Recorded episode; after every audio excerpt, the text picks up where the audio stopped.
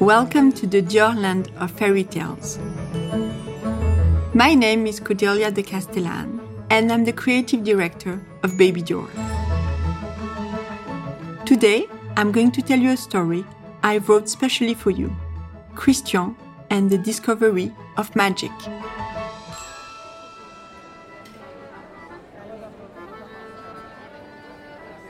A few years after the war ended, Christian had become a true young man and was ready to head to Paris with his family. There, he tried taking difficult courses to earn academic degrees, like many friends his age. But he knew full well that it wasn't for him. He couldn't be like the others. Forever, since he was a child, he was different. As soon as he'd finished his schoolwork, he would climb onto the roof of the Paris Opera to discover lessons in fashion. But bear in mind, they were not lessons like those you might imagine. On the rooftops, he learned through the power of imagination and dreams. The students here worked with sparkling powders of magic, each making their own unique creations. They were musicians whose notes flew into the starry sky, painters changing the rooftops different colors and patterns, fashion designers at work with unruly tape measures and delicate needles.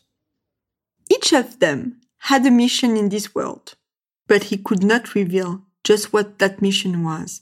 Otherwise, it would be impossible to achieve it. During this time, magic powders by the ton mixed with the waters of the Seine and illuminated in the glow of the street lamps of Paris. Christian's hats, inspired by those of his dear mother, could be found on the head of the Eiffel Tower, the great lady who had just arrived in town. It was, for a few years, the grand ball of artists. During this magical period, the sorceress came back twice to see Christian. The first time, she explained that his friends were essential to the success of his mission. And whatever you do, you must do it with passion, my little Christian, she said. The second time, she told him that a long, dark road stood before him, and that he alone had the power to find the light at the end of it. His work would get him there. One evening, the thunder clapped louder than usual, and Christian realized sad times were coming. His poor mother departed for the stars that night, and Christian felt immense pain. His mother, her tenderness, her elegance, and all the memories of his childhood were so dear to his heart. He was inconsolable for a long time. As for his hmm. father, misfortune came once more, with war breaking out again. Christian was afraid of drawing in his own tears. How was he going to carry out his mission? That of giving women back their beauty in the world full of bombs. In the midst of this cloud of sadness, he continued to create hats, dresses, and skirts with his magic fingertips. He continued to color the world, and all his colors warmed his heart. One evening, the sorceress came back to Christian to tell him that he now had to find his kingdom and make it his own. Christian asked where and how to find this place. She answered, Trust the horse's shoes. At the end of the war, while on a walk, Christian found a horseshoe lost in the middle of the road.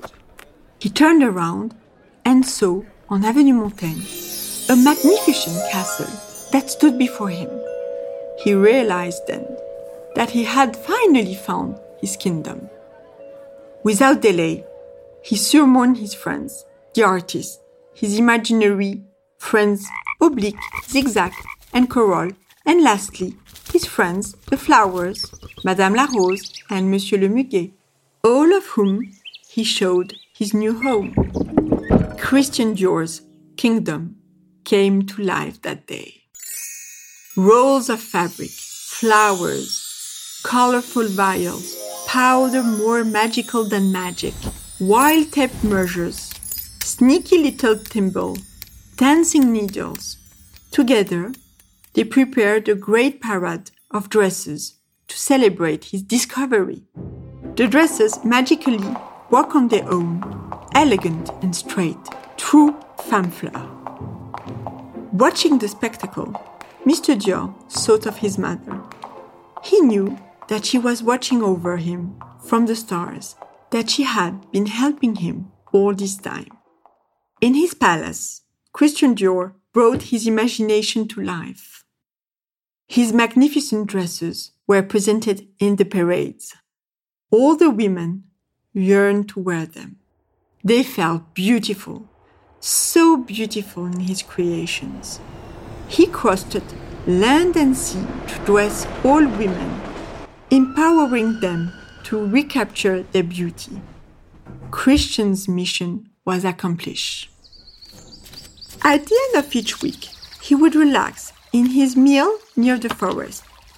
He enjoyed playing cards there, and the sorceress would visit to play with him. Through the cards, she passed him messages. One morning, she explained that it was time for him to become eternal. Mr. Dior didn't quite understand what she meant. A few days later, just as he was celebrating some of his greatest success, Mr. Dior, in turn, joined the stars. His mom was waiting for him. He was so happy to see her again. From above, they gazed upon Thirty-Montaigne, Christian's beautiful kingdom, sparkling with a thousand golden lights and shining all across the city. Madeleine was so proud of her son and what he had accomplished. She then explained to him that while he was by her side in this starry world, his soul had remained on earth in order to ensure that woman remained beautiful forever. A passing angel then stopped to point out that the name Dior contained the French words for God and gold, Dieu and or. Christian had become the master of fashion forever. His soul was on earth to continue revealing the beauty behind every woman. Because at the bottom of every heart lies a dream, and the fashion designer always know this. Every woman is a princess. There was something quite magic in Mr. Dior. Since he's born, he had like a gift, a gift of God for everything. And I wanted to tell you about his story, a bit like a fairy tale, a bit like a magician. This huge creator had gold on his hand. Of course, the sweet witch is her fortune teller who had been on his side all his life. Flowers, nature, everything was so inspiring in his creation. 73 years later, he left us such a heritage that we can still create and bring a bit of magic in the world.